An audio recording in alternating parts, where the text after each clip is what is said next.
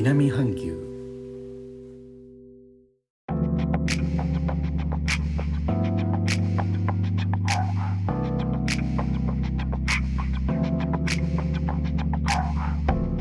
インドネシアから高野です。今日のジョクジャカルタは朝から日差しがありますが風の強い一日となっております。雨季らしい午後からの急な雨が心配されます。昨日は市内の中華料理のお店に行ってまいりました。私の住んでおりますこのジョクジャカルタがありますジャワ島も南シナ海に近く昔から中国系の人たちも多く住んでいます。そういった背景もあって食の文化も中国の影響を受けたものが多いです。ちまきおかゆ麺お菓子などがもともとジャワにあった料理や食材と混じり合ってインドネシアン・チャイニーズといった分野を形作っています。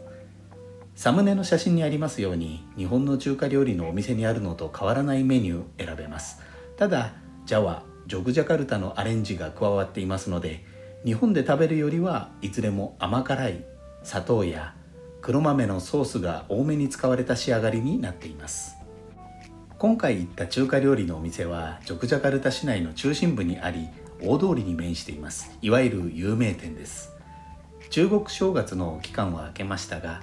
普段から在住観光の中国系インドネシア人のお客さんでにぎわうところです。昨日は感染症の影響か州の外からのお客さんがなく閑散とした感じでちょっと残念でした。味はもちろん美味しかったのですがこういったローカルレストランは始終満席でごった返して調理場からどんどん料理が運ばれてくる。そういった活気も味わうところですのでね。